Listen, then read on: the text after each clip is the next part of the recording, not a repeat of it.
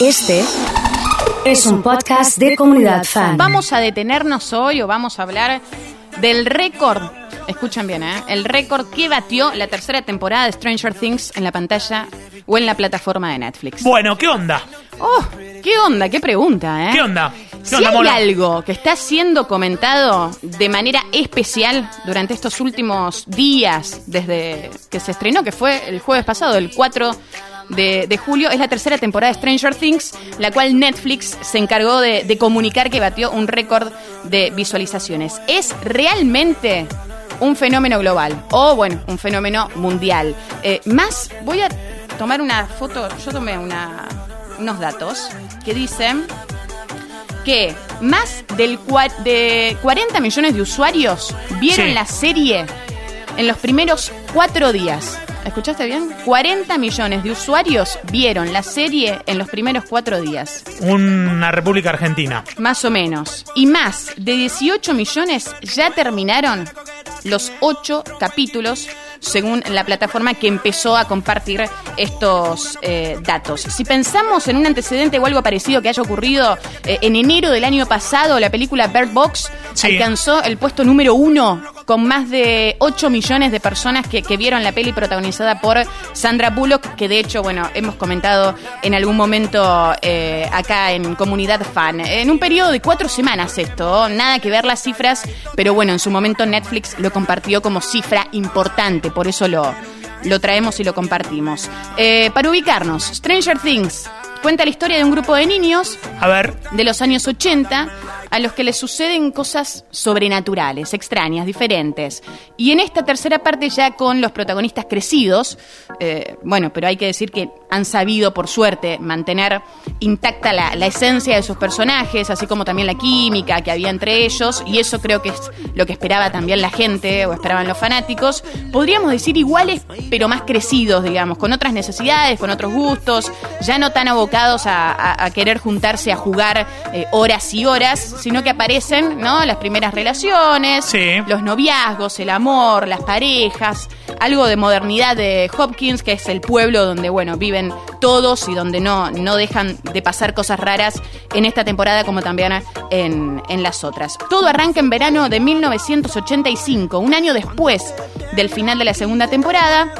Los chicos crecieron, plena etapa de transición a la adolescencia, con un montón de cambios, todo lo que eso implica. Y en este caso la historia gira en torno a la apertura de un shopping, de un mall, que además vendría a ser como la novedad del pueblo o la gran atracción y gran parte de la historia se desarrolla eh, en este centro comercial. A partir de su apertura, las fuerzas del mal hacen de las suyas. Imagínate todo eso, persecuciones, C o Eleven, que es uno de los personajes eh, principales. es el principal. Claro, Stranger Things, que es la chica que tiene poderes telequinéticos, eh, bueno, hará de las suyas, como siempre, como en la temporada 1, como en la temporada 2, mueve todo con su mente, eh, trata de ayudar, de acompañar, de salvar también a, a- sus amigos.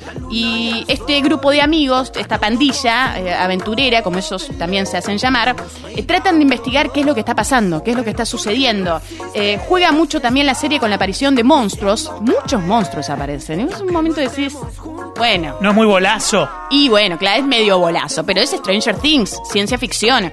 Eh, y algo fundamental también que seguramente continúe la próxima temporada es la aparición de rusos, de un grupo de rusos que y esta historia seguramente se vaya a desarrollar un poco más porque eh, juegan un papel muy importante en la serie, pero no se sabe ni de dónde salieron, ni cuáles son sus planes, ni, ni bien qué es lo que quieren quieren hacer. Bueno, decimos esto porque el capítulo final deja abierta y garantizada una cuarta temporada. Y acá, eh, Ya no, está. ya está, ya está casi. Mira, la cuarta está, no sé si la quinta. La idea de la quinta también aparece. Está la octava, ¿viste? No, bueno. Hay eh, que, no hay que hacer tan, tan, tan buenas cosas, sino hay que manejar los anuncios y decir, ya tenemos temporada de esto. Me Eh, parece igual que hay que saber retirarse también, ¿eh? Cuando uno estira, Hay estira, que estira, aprender para- a retirarse a tiempo. Claro, hay que aprender a Sí, retirarse. estamos de acuerdo. Eh, lo decimos porque el final es abierto, repito esto, y está garantizada una, una cuarta temporada. Esta temporada me gustó mucho, es interesante, sorprende, mantiene, si se quiere, el nivel de las otras dos, momentos divertidos, dramáticos, aparece el misterio como en las otras temporadas. La ambientación de los 80, Oso, creo que acá es la clave, ¿no? Cada vez mejor, cada vez mejor las imágenes, las tomas, la música.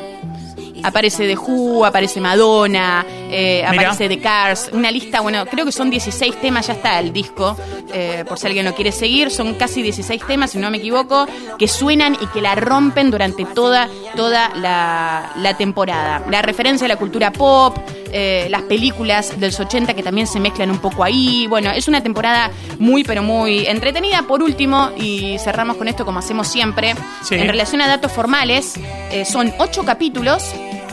50 minutos de duración aproximadamente, algunos un poquito más, un poquito menos, y los capítulos se pasan muy rápido, son, eh, son ágiles, eh, es entretenido el ritmo, eh, es, es dinámico, es una serie que, que la podés terminar en dos días tranquilamente, si Bien. en uno también, Bien. pero bueno, Bien. necesitas más tiempo, ¿no? Y hay que decir que los hermanos Duffer, crear- eh, creadores de, de- de todo esto, eh, ya han anticipado los primeros detalles de la cuarta temporada. Se piensa también en una quinta, como decíamos recién, y la idea de la cuarta es que llegue el año que viene, en el 2020. Ahora, ¿cuándo? ¿Principio de 2020? ¿Final? No, todavía no se sabe No sabemos. absolutamente nada. Eso no lo sabemos. No se sabe nada. Pero bueno, eh, lo importante es esto. Stranger Things la rompe en la plataforma de Netflix y te lo contamos, como hacemos siempre, acá en Comunidad Fan.